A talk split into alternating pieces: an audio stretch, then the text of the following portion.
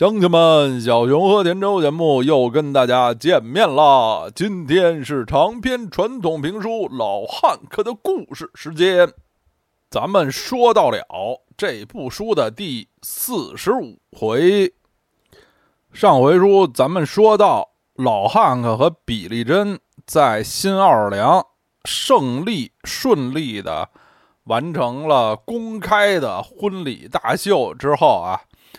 他们回到了史里夫波特十里铺，开始了新的生活。其实这个新生活和之前的旧生活也没什么区别，就是每周末去录制路易斯安那甘草秀，然后其余的时间呢，在美国主要是南部各地走穴巡演。他的新妻子小妻子比利珍对。演艺事业啊，音乐事业的兴趣显然没有他的前任太太 Audrey 那么高，所以老汉克这些外出的巡演啊，有时候比利珍跟他一块儿去，有时候就不去了。虽然啊，盛大的婚礼，还有年轻美貌、活泼温柔的妻子，都。为老汉克起到了一定程度上的冲洗呀，所冲洗的作用，但是老汉克的身体状况还是无可挽回的每况愈下了。这段时间啊，不光他的老毛病啊，脊椎的毛病，脊椎的疼痛加重了，呃，后背疼的让他经常夜不能寐。睡不着觉，而且啊啊，各种新毛病也纷纷出现。他开始有了一些心脏病的症状，就是经常觉得胸闷和呼吸困难。多年不规律的生活、酗酒和滥用药物，让他的整个身体的系统已经逐渐的不行了。有的时候。老汉克站着站着就会突然倒下，有人以为他是喝多了啊，但其实还不是。我们也不知道这个时期的老汉克对自己的身体状况有多了解。反正啊，他没对自己年轻的妻子承认。每次比利珍问他怎么回事啊，感觉如何的时候，他。总是说，哎，这老毛病。以前我曾经骑马从马上摔下了，老毛病了。作为一个终身的大酒鬼，老汉克在晚年喝烈酒不太多了啊。当然，这个晚年也是所谓的晚年嘛。呃，这段时间他更爱喝啤酒了，主要原因也是他的身体已经不太能承受烈酒的刺激了。比利珍回忆说，当时他对老汉克就有一个最基本的，也就是让他足够敬业的要求啊，就是老汉克别在演出前喝酒，别醉醺醺的上台，那对观众不负责嘛啊！想喝那演完了再喝再说。但是啊，老汉克连这个都很难做到。比利珍回忆说，他记得有一次他们去外地演出，他自己呢，呃，安顿下来出去买东西去了，然后回到酒店啊，看老汉克趴在地上，好像是往这个椅子下面塞什么东西，鬼鬼祟祟的。然后听到门响，比利珍一进来，老汉克吓得腾一下从地上跳下来。呃，说，哎呦，哎呀，哎呦，宝贝儿啊啊，那个没事儿，我我找鞋呢。然后比利珍说：“你脚上穿着鞋呢，你鬼鬼祟祟的干嘛呢？”然后低下头往那个椅子底下一看啊，老汉克在那儿藏了两箱啤酒。对老汉克的这种做派啊，比利珍当然也无能为力，跟他讲道理，红脸白脸儿。都无效，那至少演出前别喝，演完了再喝。比利珍说啊，你等你等你演完了，我把冰啤酒就放在你舞台的边儿上，你都不用走到后台，一走出舞台就能喝到。就这样啊，老汉克都不能说到做到，他需要用酒精来麻醉神经，来止痛。当然，这个时候老汉克夫妇的感情还是很好的。比利珍陪老汉克演出的时候，汉克总会从舞台上向观众首先介绍他的新婚妻子。比利珍或者坐在台下，或者在呃舞台的边儿上，就会幸福又害羞的跟观众招手致意啊。起码从观众眼中看来，呃，这两个人身上那种新婚夫妻的柔情蜜意，就像他们当初新奥尔良婚礼照片上呃显示的那种柔情蜜意吧，依然还在。可惜啊，这个阶段。坏消息总比好消息多。汉克生命中的最后一个重要人物，此时要出场了。在我们这个故事里，我之前介绍过老汉克身边各种各样的人，从他的亲人啊，他的父母、姐妹，他的爱人，他的前妻，他的情人。他的新朋故交，呃，生活中的朋友、音乐上的合作伙伴，等等等等，在老汉克生命的不同阶段，都曾扮演过重要的角色，起到过或多或少的作用。今天要介绍的这位呢，确实是堪称老汉克生命中的最后一个重要人物，呃，而且。没起到什么好作用，啊，肯定起到的主要是坏的作用。很不幸，在不少名人，尤其是演艺名人生命的最后最后阶段吧，总有这么一个这样的人出现。他是什么人呢？就是老汉克的私人医生。一九五二年的十月中旬，老汉克曾经有一次去俄克拉荷马州参加一个路易斯安那甘草秀组织的演出。呃，其实还是在他结婚之前。呃，他当时是从蒙哥马利飞到的俄克拉荷马城。他去蒙哥马利就是去和情人。鲍比 ·Jet 签关于鲍比 ·Jet 肚子里的那个孩子的相关协议啊，我们之前的节目都讲过。呃，老汉克到了俄克拉荷马城，很快呢就感觉身体不适，然后演出的主办方就给他请了一位当地的大夫，还不是一般的大夫，据说啊，这人是专治酗酒相关问题的。这么一个人，此人的名字叫 Toby Marshall，托比·马歇尔。在后来的老汉克研究者、汉学家们的心中，这个名字基本就相当于死亡天使了。这个 Toby Marshall 啊，时至今日也很大程度上是一个笼罩在谜团当中的人物。这个人连。确切的，他出生的时间都无法考证。他在蹲监狱的时候自称自己生于一九一零年，但这个呃年份呢明显不可靠啊。可以考证的是，这个人一九三八年曾经因持枪抢劫啊被捕入狱。大家说，这你不是介绍的是一个医生吗？为什么？此前的履历都是这种履历啊，就是这么一个野人。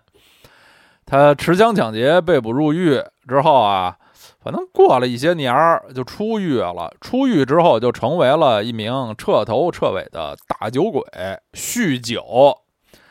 呃，酗酒的日子过了一些年呢，又因为伪造支票啊，又犯事儿入狱。再出狱呢，就已经是。一九五一年年底了，也就是说啊，一九五二年的十月，老汉克第一次遇到托比马歇尔的时候，这马歇尔成为呃所谓的酗酒治疗师，才大半年，还不到一年呢。他一九五一年年底出狱之后啊，买了一张假的大学文凭。据说是在一个加油站跟一个那种 traveling salesman，美国以前有这么一种人啊，叫 traveling salesman，就是东游西逛的推销员。嗯，经常还衣冠楚楚、西装革履，提着俩皮箱子，走街串巷、穿州过府的推销售卖各种稀奇古怪的东西，也不是。非常可靠的啊，一种一种人吧。据说啊，托比马歇尔就是在一个加油站花了也不知道是二十五还是三十五美元，从那人手里买了一张假文凭。这个假文凭据说是上面写的毕业院校叫做芝加哥应用文理大学啊。现实生活中大家知道，并不存在啊，并不存在这么一个大学。相当于什么？北京自修大学、中国金融管理学院、中国经济贸易学院、华北科技大学、北方经济管理学院、北方医科大学、北京京华医科大学、中原金融学院。哎，我是如何知道这些？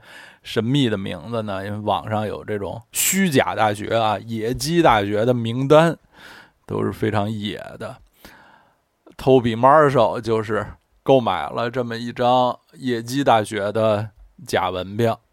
从此之后啊，蹲过两次大狱的酗酒者，当然这时候似乎他已经不酗酒了。这蹲监狱对这个强行呃让他这个。解除酒瘾似乎还是有作用的，就是这么一位，呃，此前没有任何的正经教育背景和医疗经验的人，就摇身一变，成为了专治酗酒问题的康复师。那自称啊，自己包装自己为这样一名酗酒康复医师，因为他。不是有正式行医执照的医师，他怎么可能有呢？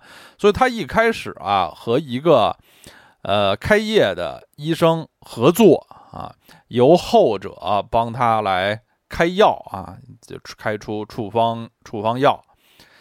那后来呢，调查为什么一个正经的开业医生、执业医生和这么一个嗯，最最起码在这个。素质上啊，在证证照方面来说，就是一骗子的人合作。那个开业医生的回答很简单，就是：哎呀，那天我喝多了。后来呢，这马歇尔啊，就干脆也不跟那人合作了，还什么通过那人开药多麻烦，他就伪造了一些处方签儿啊，自己就堂而皇之的给人开药，就是。这样一位招摇撞骗的江湖骗子，怎么就成了俄克拉荷马小有名气的呃康复医师了呢？就是啊，他也不是完全胡扯，因为他毕竟自己曾经是一个酗酒者，他对酗酒者呢还是有很很深刻的了解的。他的自我包装、自我宣传，就是说啊，咱们社会上啊，很多人对酗酒者啊是厌恶的、不耐烦的，包括这些酗酒的男的的老婆，时间长了都对他们完全的放弃了信心，放弃了希望。但是我呢，愿意全身心的将我的时间、我的精力、我的关爱。献给这些酗酒者，我可以一次和病人相处二十四到三十六个小时，与他形影不离，握着他的手跟他谈心，给他无微不至的关怀。您还甭说，一般的大夫啊，还真做不到这点。所以老汉克和马歇尔啊，基本上算是一见如故。老汉克这辈子各种各样的医生大夫都见过，但还没见过这样的。尤其是啊，他发现这个 Toby Marshall 是个过来人，和他有相同的经历，也曾经是个酗酒者，但最终解脱出来了。在马歇尔的身上，老汉克觉得自己看到了，呃，获得了啊同情、感同身受，而且还看到了希望。其实到了这个阶段啊，老汉克应该比任何人都清楚，他这个酗酒，他最需要的是酒精的这种镇静、麻木的作用，来呃。缓解他的身体上的疼痛。如果马歇尔能给他别的药物，能代替呃这所有的酒精、呃止痛剂、镇静剂的作用，那当然好，没问题。所以很快啊，一来二去，老汉克就决定雇佣 Toby Marshall 做自己的专属私人医生，就成为自己的一名跟班儿。给他的工资是每周三百美元，这在一九五二年可是很大很大的一笔开销。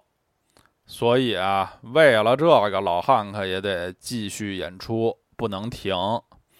嗯，而 Toby Marshall 给老汉克开的、给他注射的，最主要的是一种什么药呢？这个东西啊，英文叫 chlorohydrate，中文叫水合氯醛，是一种挺强的镇静催眠药吧。现在还呃在医学上在使用着，但是现在好像主要已经就是用于儿科检查啊，让小孩儿很快的镇静下来什么的。嗯，不是一种很常用的药了。老汉克此前从来没有接触过水和氯醛这种药，他现在已经是久病乱投医，只要是，呃，他没接触过，他觉得有效的药，那肯定都是愿意尝试的。一开始的使用肯定还是有效的，对于他缓解疼痛、帮助睡眠什么的，所以也让老汉克更加信任 Toby Marshall。但是啊，水和氯醛这种东西，与酒精如果啊在很快的时间内一起使用的话，会非常有危险，而且呢，更不能过量使用。但是老汉克是既喝酒又经常过量使用。另外，这种镇静剂啊。呃，现在临床也是，就是绝对不能给有心脏病啊什么的人使用。而老汉克这个时候已经是已经显出明显的心脏病的症状了，所以综合上面若干个因素啊，就是这是非常非常不适合当时的老汉克使用的一种药。所以啊，自从老汉克搭上了 Toby Marshall 这么一个江湖骗子，并且频繁使用水和氯醛这种镇静剂之后，他基本就是一个在死亡边缘走钢丝的人了。好，说完了健康状况啊，再说两句事业。在老汉克生命的最后阶段呢，他甚至第一次。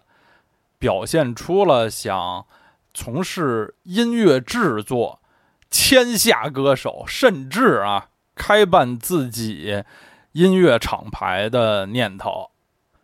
当时他在路易斯安那甘草秀有一位同事啊，也是一个乡村歌手，就是路易斯安那，其实就是史里夫波特本地人，名字叫 Cloud King 克劳德金，俩人。经常一起演出，关系还不错。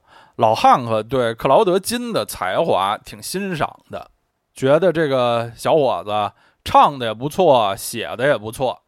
说是小伙子，其实俩人同岁，都是一九二三年生人。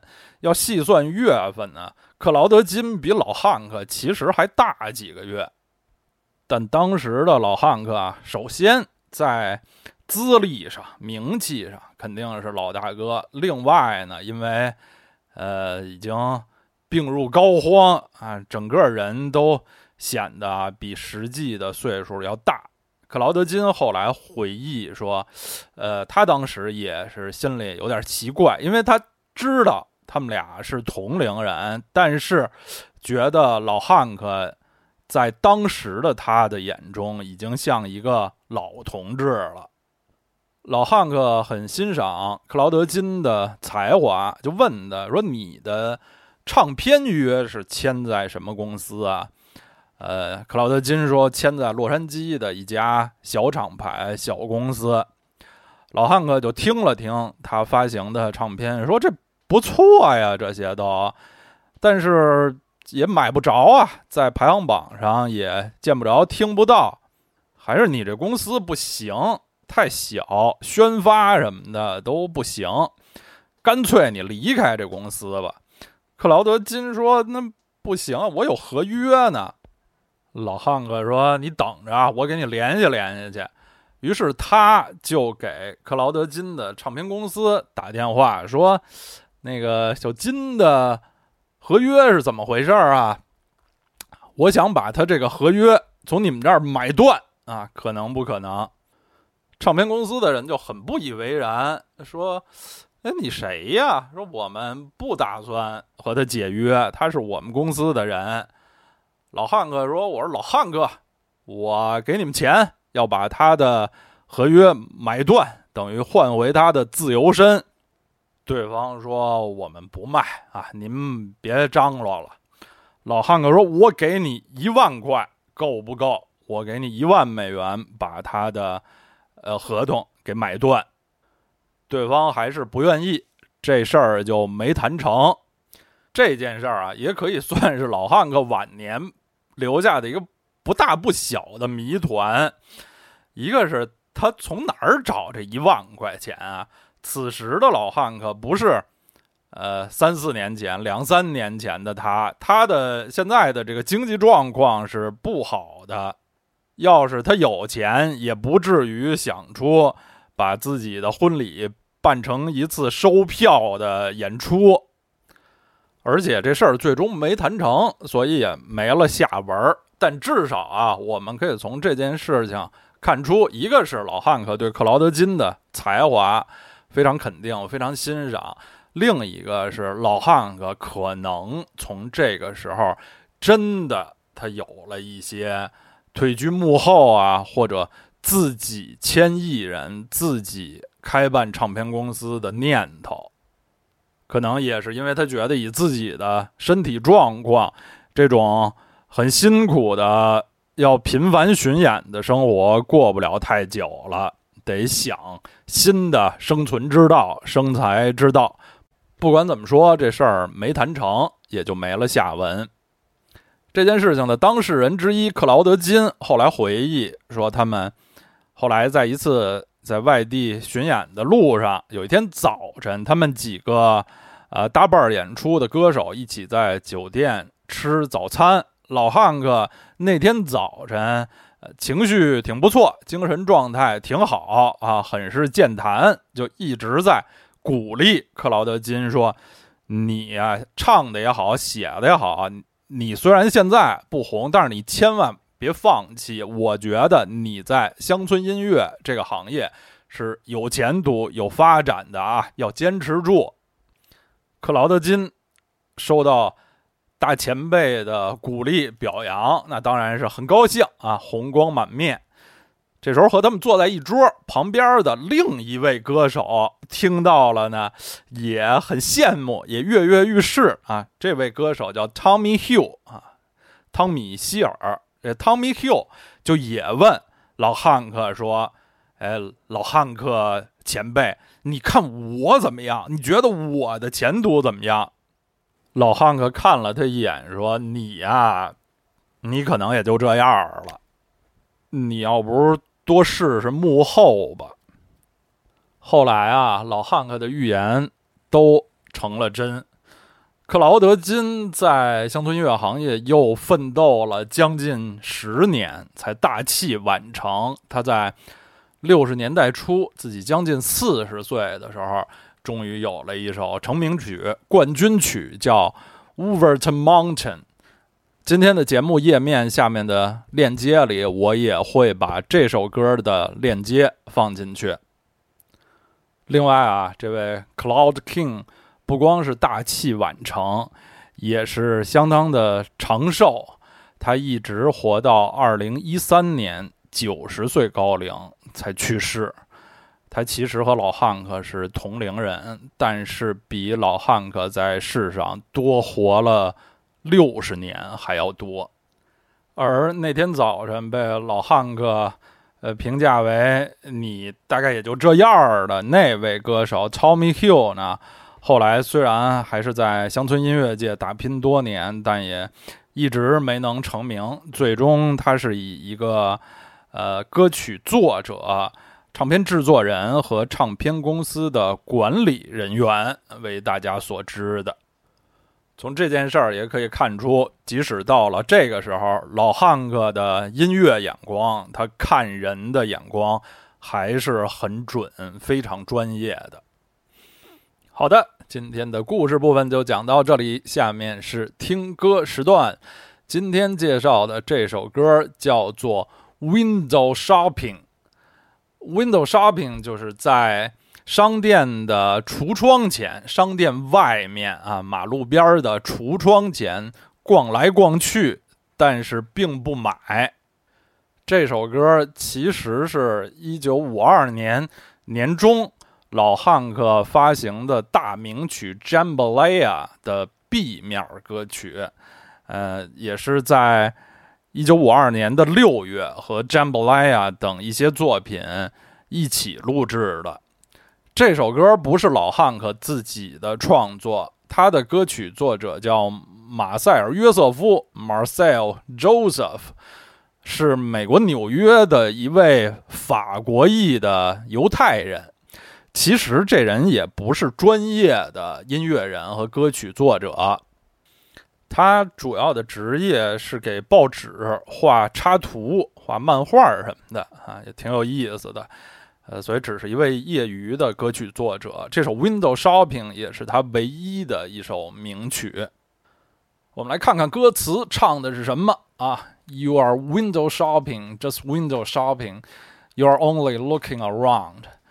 你啊，就在橱窗前逛来逛去，东瞧西看。You are not buying, you are just trying to find the best deal in town。你逛来逛去，但是只看不买。你想找一个呃最划算的啊，最便宜的价格。You give away your kisses, but you never give your heart.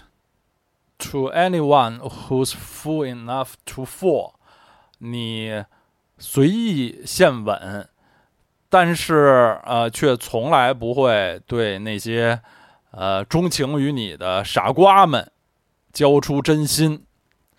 You don't feel love, you don't want real love. You are window shopping. That's all. 你心中并没有爱，你也。并不想要真爱，你就是东游西逛而已。这歌啊，只有这么一段歌词儿，一段旋律，就来回唱两遍就完了，两分半钟。这首歌的歌词儿还是挺有创意的，把这种逢场作戏的人比作 window shopping，在橱窗前逛来逛去啊，还是。呃，挺新颖的一个比喻。其实他和老汉克自己的作品的风格啊，还是比较搭调的。据说当时在录音室录制这首歌曲的时候，老汉克的制作人 Fred Rose 花了很多时间来纠正老汉克的口音，因为老汉克无论说话还是唱歌，口音都是比较重的。说他呀，本来唱 window shopping 这个词的时候，他的发音不是 window，而是类似于 winter winter shopping。Fred Rose 觉得这种口音啊实在是太土了，所以努力纠正他的发音。但是大家现在听这首歌最终的录音室版本，其实还可以多多少少的听出一些老汉克的这种口音。好的，本期节目就到这里。感谢每一位曾给田州节目打过赏的朋友们，有了你们才有这个节目。好，我们下期再见。